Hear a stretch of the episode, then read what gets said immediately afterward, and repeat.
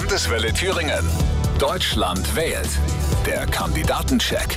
Noch drei Tage bis zur Wahl. Wir setzen unseren finalen Vergleich der Spitzenkandidaten fort. Heute mit dem Thema Lebenswertes Deutschland. Annalena Baerbock von Bündnis 90 Die Grünen ist jetzt an der Reihe. Auch sie hat, wie alle anderen, maximal 30 Sekunden Zeit für ihre Antworten.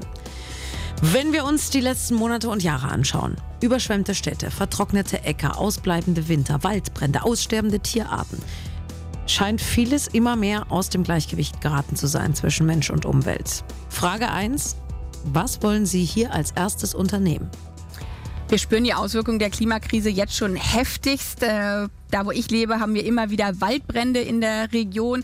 Äh, Seen verlieren ihren Wasser. Im Ahrtal hatten wir gerade extreme Sturzfluten. Deswegen ist mein erstes großes, großes Projekt, ein äh, Klimaschutz-Sofortprogramm einzuführen, damit wir die Erderwärmung hier gemeinsam deutlich begrenzen.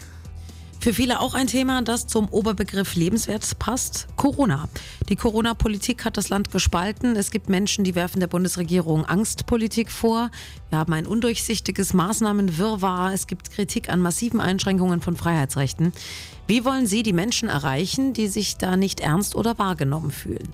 Dass wir als Gesellschaft anderthalb Jahre lang alles dafür getan haben, um Menschen, gerade viele, viele Ältere, zu schützen vor diesem äh, Virus, war absolut äh, notwendig, äh, damit Krankenhäuser nicht kollabieren, dass Menschen nicht äh, gestorben sind.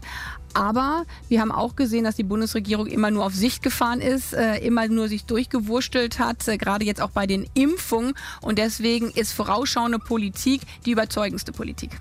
Das sagt Annalena Baerbock, Kanzlerkandidatin der Grünen zum Thema lebenswertes Deutschland.